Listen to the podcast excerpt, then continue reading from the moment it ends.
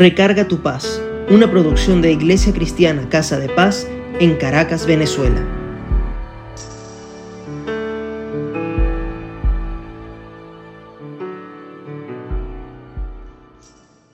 En esta oportunidad voy a hacer referencia a una historia que me encantó, pues nos enseña cómo ante las situaciones difíciles, las circunstancias que se nos puedan presentar, nosotros podemos seguir adelante y teniendo la fe, la esperanza y la convicción de que tenemos la posibilidad de hacer metas y planes y caminar hacia el futuro.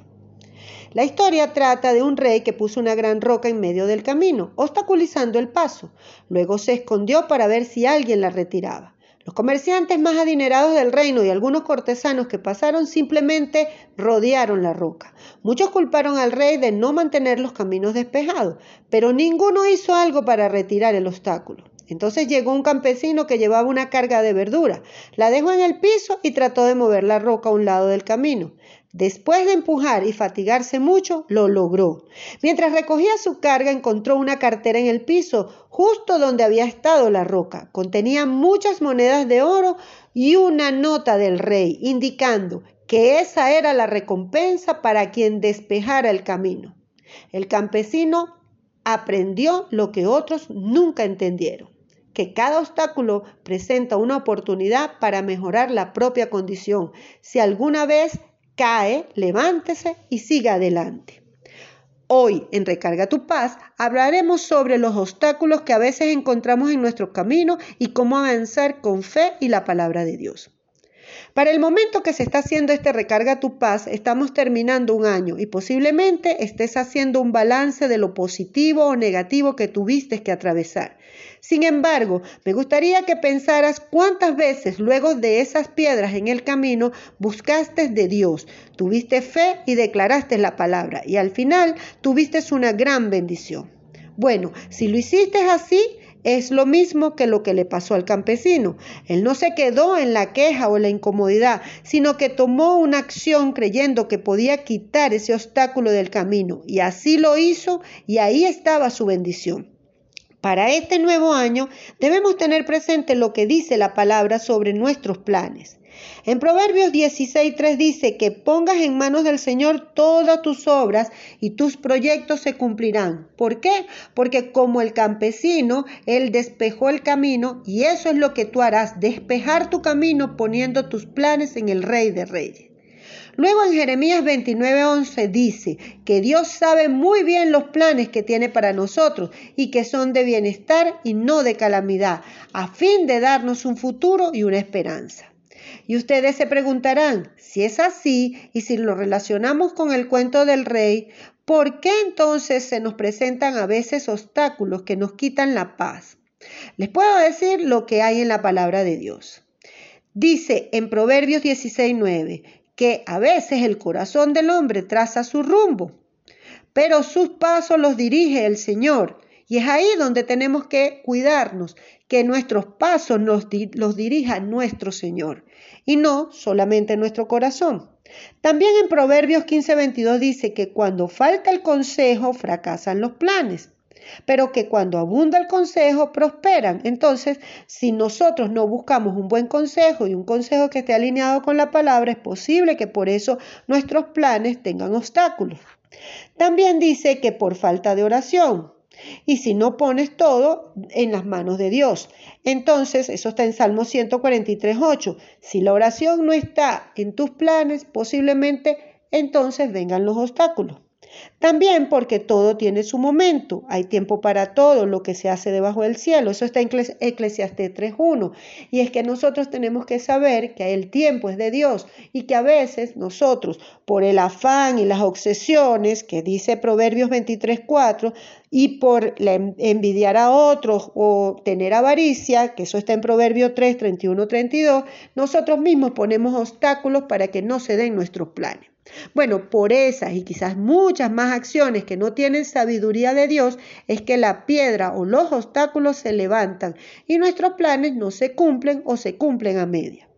Ahora, imaginemos que no hicimos nada de lo anterior Es decir, que no hicimos, no tuvimos avaricia, no tuvimos este, eh, celos o envidia, que además de eso oramos, que hicimos las cosas bien. Pues imaginemos que hicimos todas las cosas bien, pero aún así tenemos algún obstáculo.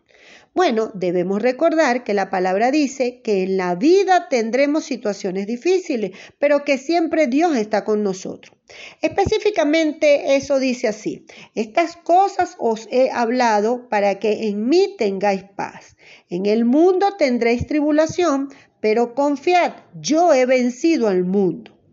El campesino encontró la piedra, la tuvo que empujar. Ahí está la tribulación. Sin embargo, la sabiduría, la constancia, el deseo de avanzar fue más fuerte que otras actitudes que frenan y quitan la paz.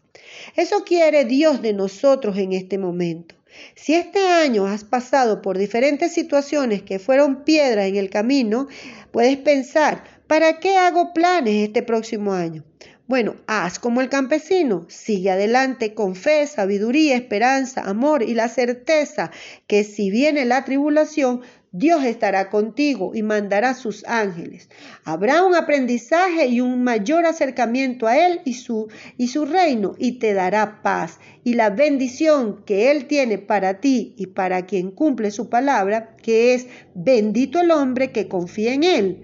Señor, será como árbol plantado junto al agua. Adora al Señor tu Dios, y Él bendecirá tu pan y tu agua, y apartará de nosotros toda enfermedad. El Señor es nuestro pastor, nada nos faltará. En verdes pastos nos hará descansar y junto a aguas tranquilas nos conducirá. Son 83 versículos que hablan de los planes de bendición para nosotros. Solo falta que alinees tus planes a Él y eso vendrá. Y lo que no se dé fácilmente y aparezca alguna piedra, esfuérzate y sé valiente, porque cuando esa piedra se quite de tu camino vendrá una bendición mayor. Ahora, ¿cómo hacer los planes para el próximo año? Bueno, nosotros sugerimos normalmente que um, hagamos, tomemos una hoja y la dividamos en tres columnas. En la primera columna definan el área de la vida, por ejemplo, el área económica, el área de salud, el área familiar, el área de profesional y laboral, el área de las relaciones personales y el área espiritual. Eso en la primera columna. Luego, a cada área le planteas lo que deseas mejorar u obtener. Eso lo vas a hacer en la segunda columna. Y en la tercera columna, a cada objetivo le planteas cómo lo vas a atender desde el área espiritual. Te voy a dar un ejemplo. Vamos a suponer en el área de salud. Bueno, el objetivo es hacerme los chequeos anuales. Ese sería mi objetivo y en la última columna escribiría por qué debo ser responsable, porque somos templo y morada de, de Dios, nuestro cuerpo es templo y morada de Dios. Ahí tengo mi primer plan. Les sugiero que sean específicos con cada objetivo. En el caso de los chequeos, escriba cuáles chequeos se quiere hacer. Al finalizar, ore por esos planes y póngalos delante del Dios que nos ha dado la paz durante todos estos años y durante este año específicamente, para que se haga su voluntad buena, agradable y perfecta. Vamos a orar. Padre, en el nombre de Jesucristo, en el poder del acuerdo, estamos delante de tu altar. Te damos gracias, Señor, por este año maravilloso que nos has dado.